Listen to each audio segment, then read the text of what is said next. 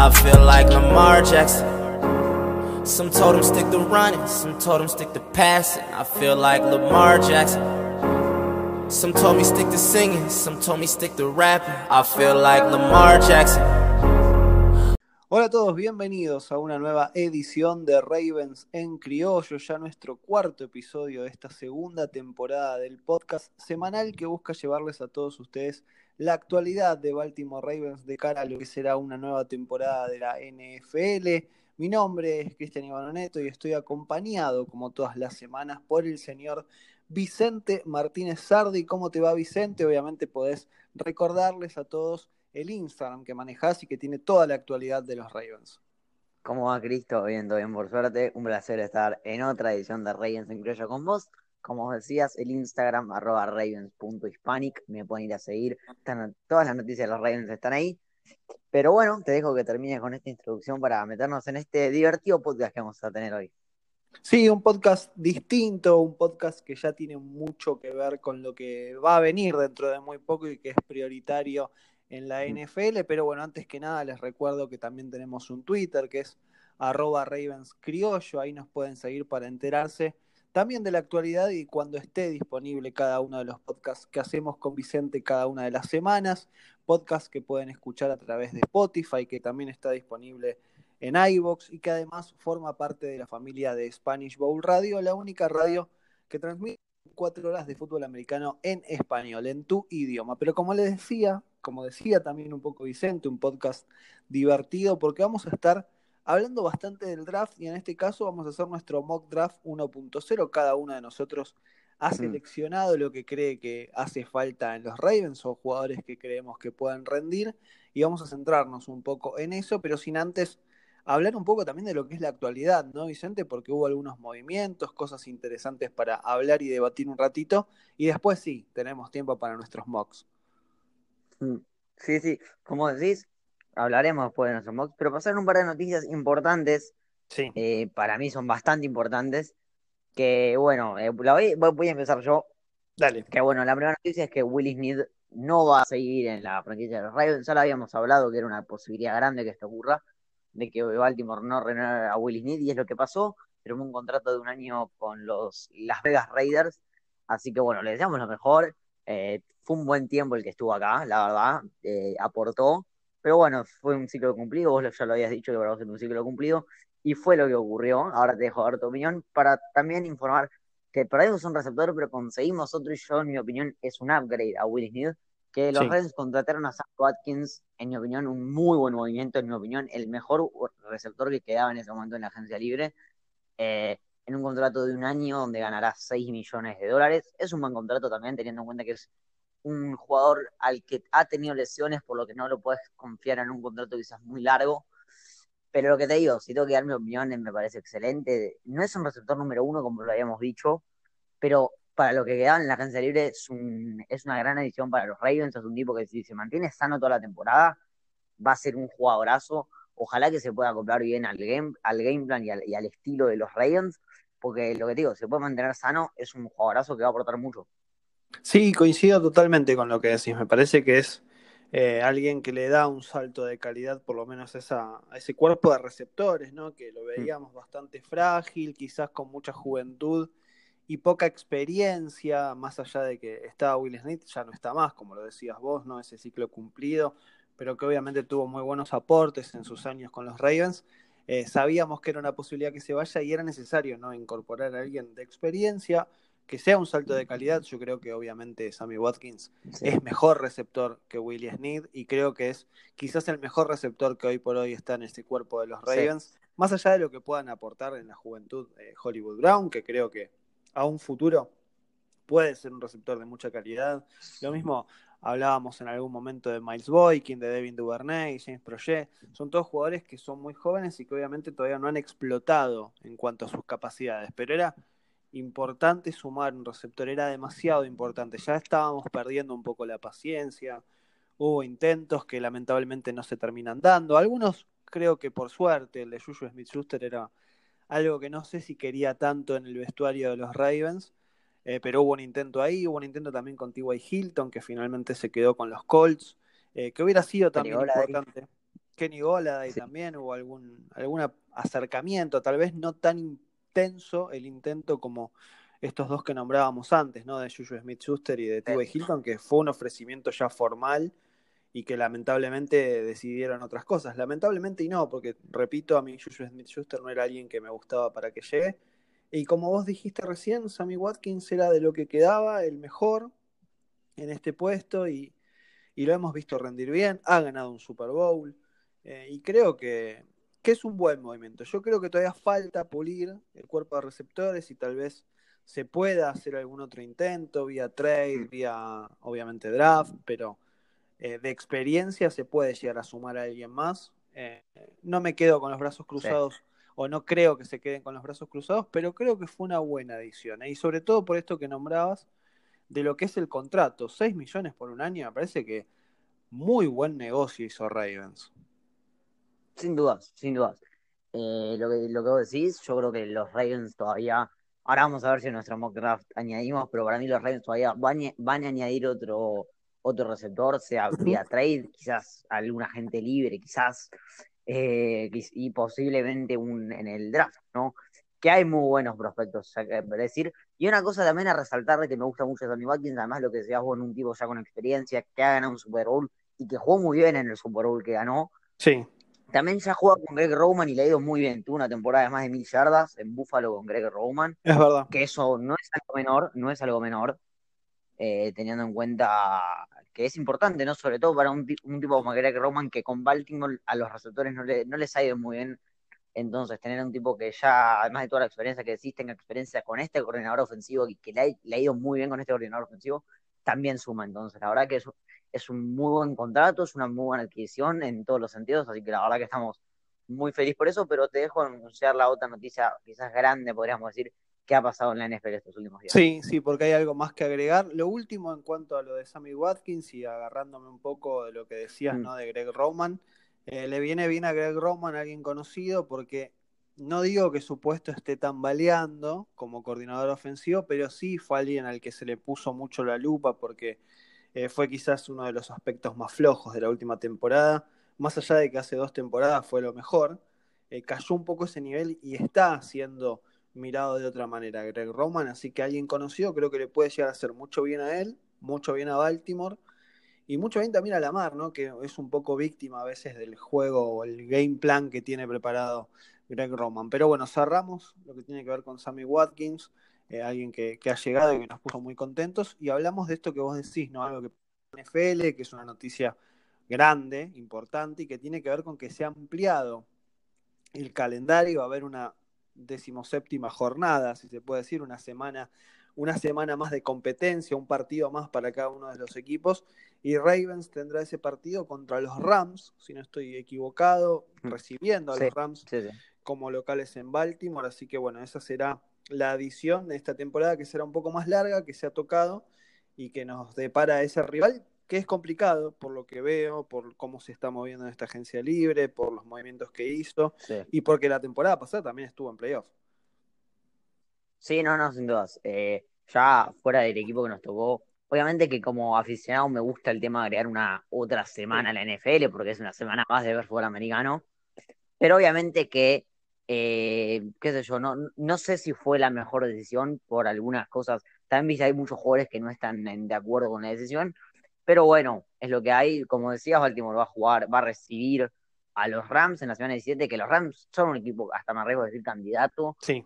Por lo que no, va a ser fácil ganar este partido, pero bueno, es un partido extra eh, que suma. La última vez que jugamos con los Rams, que también era un equipo bastante competitivo el año que jugamos, le ganamos muy bien en el, en el partido donde la Mar tira cinco pases de touchdown. Cierto. Entonces, bueno, es un, es un real que va a ser duro, pero bueno, también está bueno jugar, tener partidos competitivos, como ya habíamos dicho. Que creo, no, no me acuerdo bien, ¿eh? capaz que estoy diciendo algo que no es, pero ese partido fue el debut de la Mar en prime time, si no me equivoco. Con, con cinco pases de anotación, un partidazo que jugaron los Ravens esa, esa noche, recuerdo. Eh, un lunes, si no me equivoco, fue. Eh, pero bueno, veremos qué pasa. Hay una semana más de competencia, eso es lo cierto, eso es lo real. Y lo que ha llegado como información de la NFL no es solamente para los Ravens, sino que cada uno de los equipos tendrán un partido más de competencia. Eh, y cerramos un poco la actualidad con esa noticia, porque también lo dijimos, ¿no? Nos vamos a centrar un poco en este programa, en este mock draft 1.0. Dentro de muy poco, en abril, vamos a tener el draft, eh, donde Ravens va a tratar de pulir algunos de los sectores que falta eh, justamente mejorar.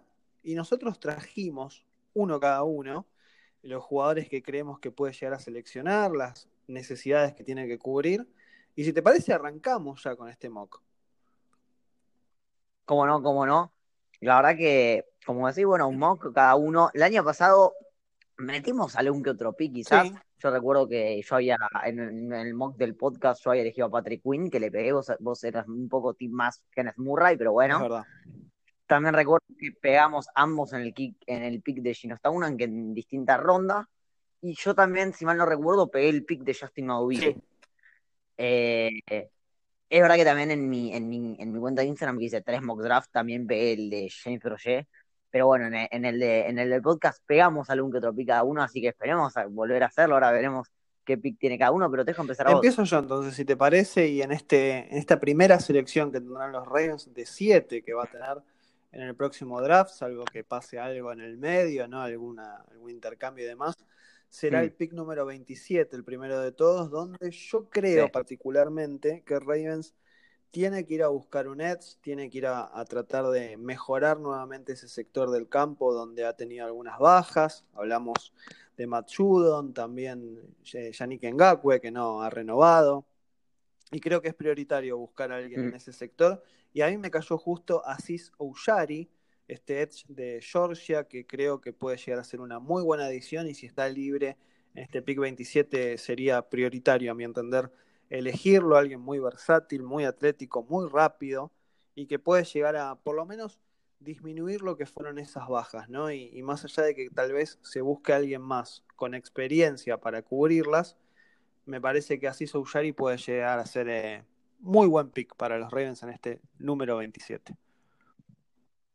Yo voy por la misma dirección, yo también dije un Edge. Me hubiese gustado que me toque el mismo que vos, porque es, no sé si mi, hasta mi prospecto favorito, pero no me llevó a mi pick 27, yo elegí a Jalen Phillips, también Edge de Miami, que ah, la verdad que eh, cualidades parecidas, tipo muy versátil, rápido para la posición, eh, no mucho más que eso, es una bestia que sabemos, bueno, por lo menos también entender el tuyo, tenemos que ir a buscar un Edge, porque a ver, en este momento nuestro mejor Edge en el equipo es Tyus Bowser, que no, obviamente no estamos diciendo que sea malo, pero sí que es, posiblemente la mayor necesidad del equipo.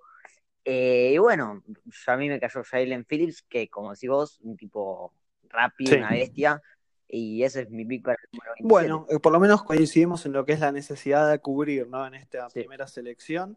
Y en el pick 58, ¿vos qué te tocó? ¿Qué, qué agarraste?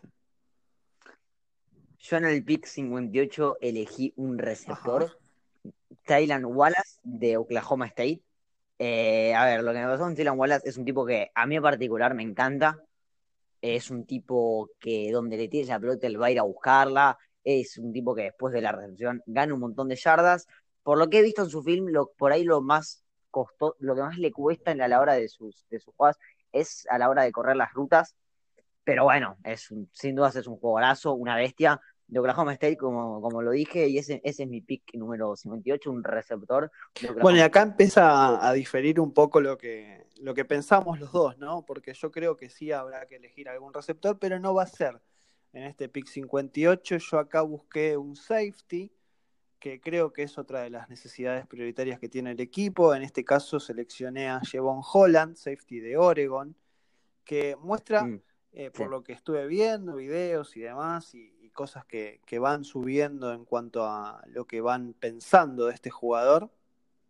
Y es que es alguien que tiene buen liderazgo, que más allá de eso es muy ágil, es muy flexible, o sea, tiene mucha flexibilidad para, para las coberturas y demás, y me parece que es alguien que puede llegar a ser importante, ¿no? Para que esa defensiva siga siendo de las mejores, porque el año pasado fue de las mejores, y justamente el puesto de safety es algo que quedó un poco vacante, o en el debe de alguna manera, eh, después de lo que fue la salida.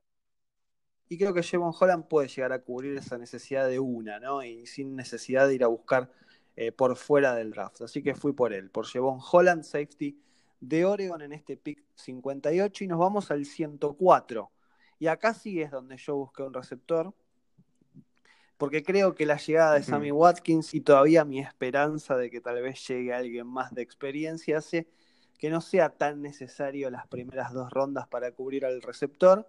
Y yo seleccioné a Chatarius Atwell, un receptor de Louisville, que mm. me pareció un muy buen prospecto para elegirlo, por lo menos en esta selección, que tiene muy buenas manos, que ha mostrado muy buenas cosas también, hace muy bien las rutas, eh, creo que, tiene muy buen rango de mejora también, algo que es importante, no más allá de que no pueda rendir desde el principio, eh, quizás en un par de años sea alguien que se convierta en un receptor elite para el equipo y la verdad es que su dinamismo, la velocidad que tiene también me hicieron seleccionarlo, ¿no? En este pick número 104 a Chatario Satwell, receptor de Louisville, y te quiero escuchar a vos en el 104 a quien agarraste.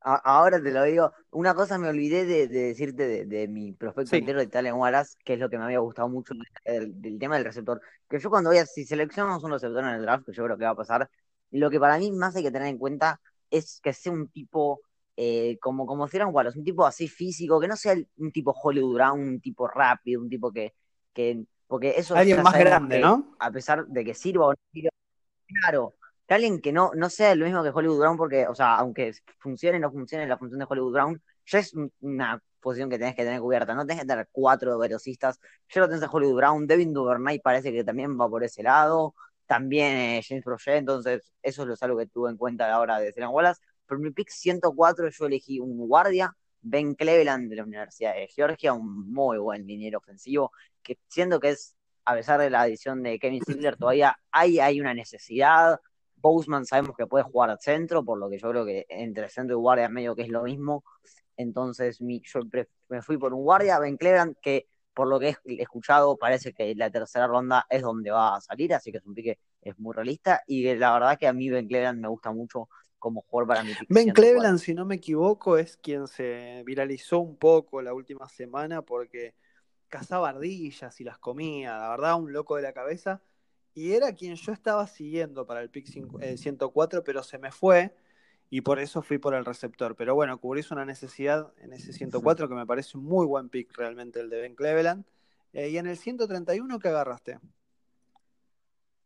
Yo en el 131 agarré safety porque la verdad no la sentí una necesidad. A ver, yo creo que Chuck Clark y de John Elliott van a ser nuestros safety titulares toda la temporada y todavía les daría un año de confianza más a los dos eh, pero sí agregaría competencia a la posición. No me pareció como para un pick de la primera o segunda ronda. Lo estaba pensando para la tercera, pero como vi lo bien, bien lo prefería él. Y elegí a Divin Diablo de la Universidad de Virginia Tech, un safety impresionante. Lo que más me sorprende de este, de este jugador es la inteligencia. El tipo juega con la cabeza.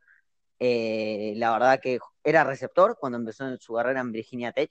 Pasó a safety y ha sido un jugadorazo que se ha perdido partidos, se perdió dos partidos por el COVID y aún así hizo estadísticas muy, muy buenas y está pronosticado para hacer un pick entre la tercera y cuarta ronda. A mí me cayó en la cuarta ronda y me di cuenta que era un pick que tenía que hacer, así que Divin Diablo, safety de la Universidad de Bien, bien, otro pick que me gusta bastante, ¿no? Eh, agregar un safety más en este pick 131, en tu caso yo lo agarré un poquito más arriba, pero bueno, eh, cubrimos necesidad también en ese pick. Yo en el 131 agarré eh, un tackle a Robert Hainsey de Notre Dame, creo que es prioritario también que haya más jugadores en esa línea ofensiva, que tal vez fue lo peor de la última temporada, y más allá de, lo que fue agarrar a alguien de agencia libre para que sea un guardia, yo creo que un tackle es importante buscar.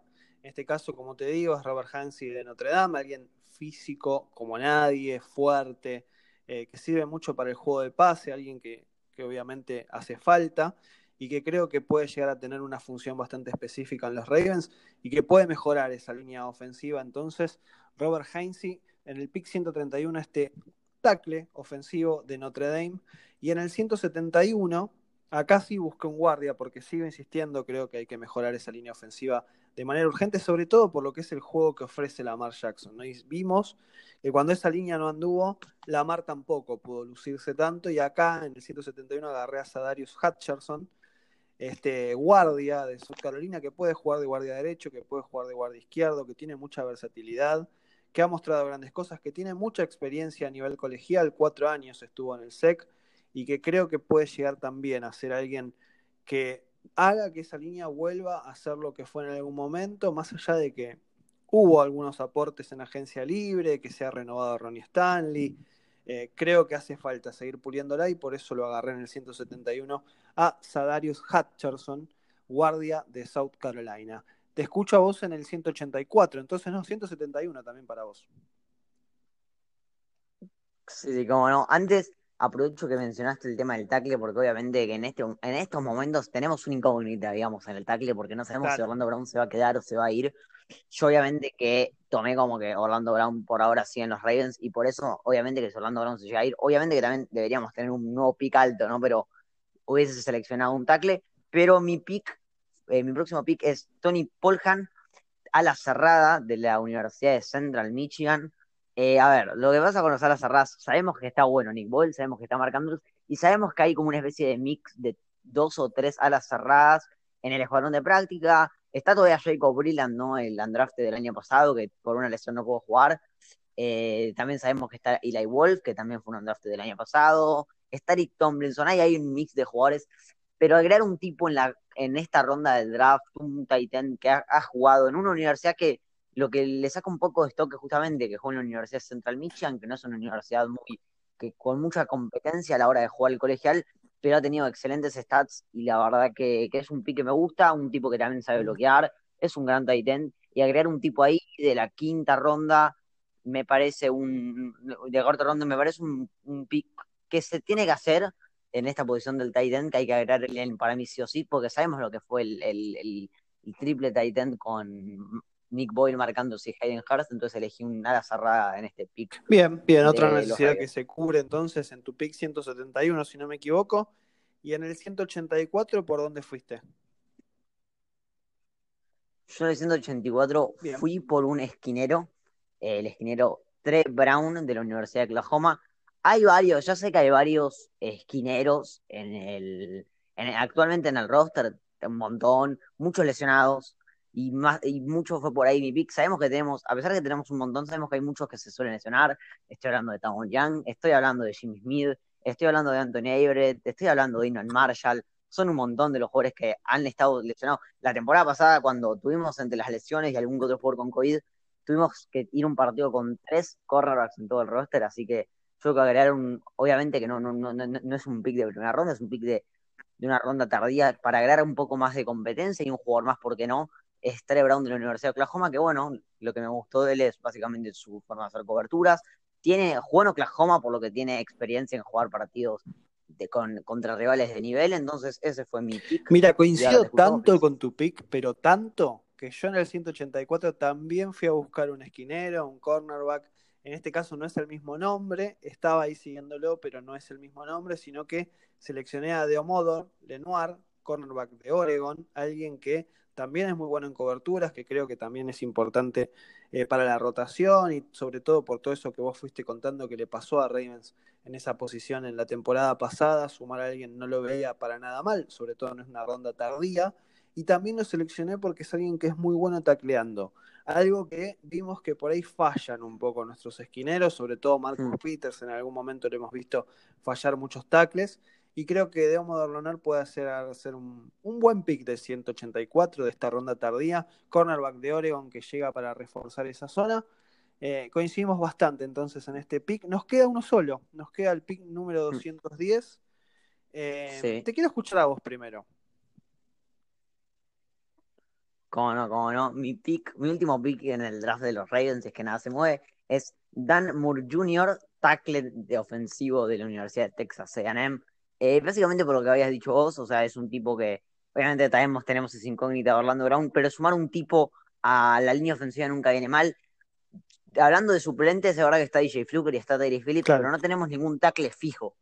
Entonces, agregar un tipo como lo mismo, es en la séptima ronda, no me estoy gastando un pick muy alto, pero para agregar a la rotación y a la competencia un tipo como Dan Moore Jr. de Texas A&M, me parece un gran pick. Y bueno, escucho. estuvimos bastante eh, parejos, ¿no? Y las posiciones, por lo menos que reforzamos, han sido prácticamente las mismas.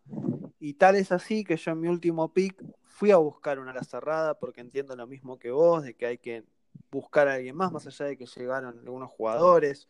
Eh, Josh Oliver, ¿no? Es el que llega de, por un trade y es un jugador que no le tengo tanta confianza mm. como para que termine haciendo roster y creo que hay que buscar a alguien más. En este caso es Sean Bayer, a la cerrada de Iowa, Iowa que es una, un colegio, una universidad, perdón, que, ha sacado buenos a las cerradas y, creo que él puede llegar a ser producto de esta escuela y que puede hacerle bien a los Ravens. Como un tercero a la cerrada, creo que puede llegar a tener un buen impacto, más allá de que a futuro puede llegar a mejorar. Eh, es bueno bloqueando, tiene manos seguras y creo que es lo que le hace falta a Ravens un poco, ¿no? Sumar a otro a la cerrada para no seguir extrañando tanto lo que fue ese tridente que tenían y que vos nombrabas recién con Hayden Hurst, con Mark Andrews y obviamente con Nick Boyle. Así que elegí a John Bayer, este a la cerrada de Iowa, sobre todo porque era de Iowa y creo que hacen buenos productos ahí en esta posición y que esperemos pueda reforzar a los Ravens en ese sector. Pero bueno, terminamos. Hemos hecho ya los siete picks cada uno. Eh, si no me equivoco, posiciones elegimos las mismas para reforzar.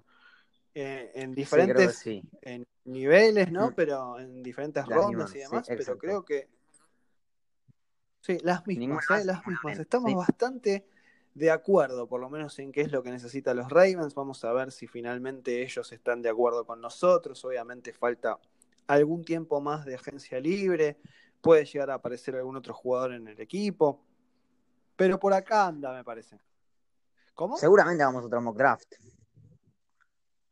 Seguramente también hagamos otro mock draft para, el podcast, no creo que sea el único. Eh, pero la verdad que sí estoy de acuerdo con vos. Eh, yo creo que las necesidades eh, no son muchas, sobre todo si vamos más a lo que es necesidad, porque obviamente, por ejemplo, el cornerback no, no, es una necesidad, solamente alguien para agregar, pero en las necesidades yo creo que estamos bastante en la misma sintonía en lo que necesita Baltimore para esta próxima temporada. Y como decimos, ahora veremos, seguramente algún otro movimiento de agencia libre, agencia libre habrá, veremos si se agrega otro receptor, veremos qué pasa con Orlando Brown y las cosas pueden ir variando y como te digo, seguramente... Seguro que sí, queda mucho tiempo este antes de lo que va a ser el draft y vamos a, a seguir de cerca y seguramente a llevarles algún otro mock. Esperamos que estén de acuerdo con lo que hemos seleccionado cada uno de nosotros. Obviamente que nos pueden comentar en las redes sociales, en Instagram se lo pueden comentar a Vicente en Ravens pueden comentar también en nuestro Twitter, que es arroba ravenscriollo. Obviamente que en iVoox también pueden dejar sus comentarios, en Spotify, en donde quieran. Nosotros estaremos escuchando a ver si están de acuerdo o no. Pero hemos llegado al final de este programa, así que paso a saludarte, Vicente. Muchas gracias, como todas las mm. semanas, por estar acá conmigo. Es una linda tarea esta de hacer MOX, es entretenido y esperemos que no sea el único. Esperemos que no, esperemos que no. Igualmente, me parece excelente esta tarea de hacer Mox, la verdad que está muy bueno. Pero bueno, Chris, un placer haber estado en otra edición de Ravens en Criollo con vos.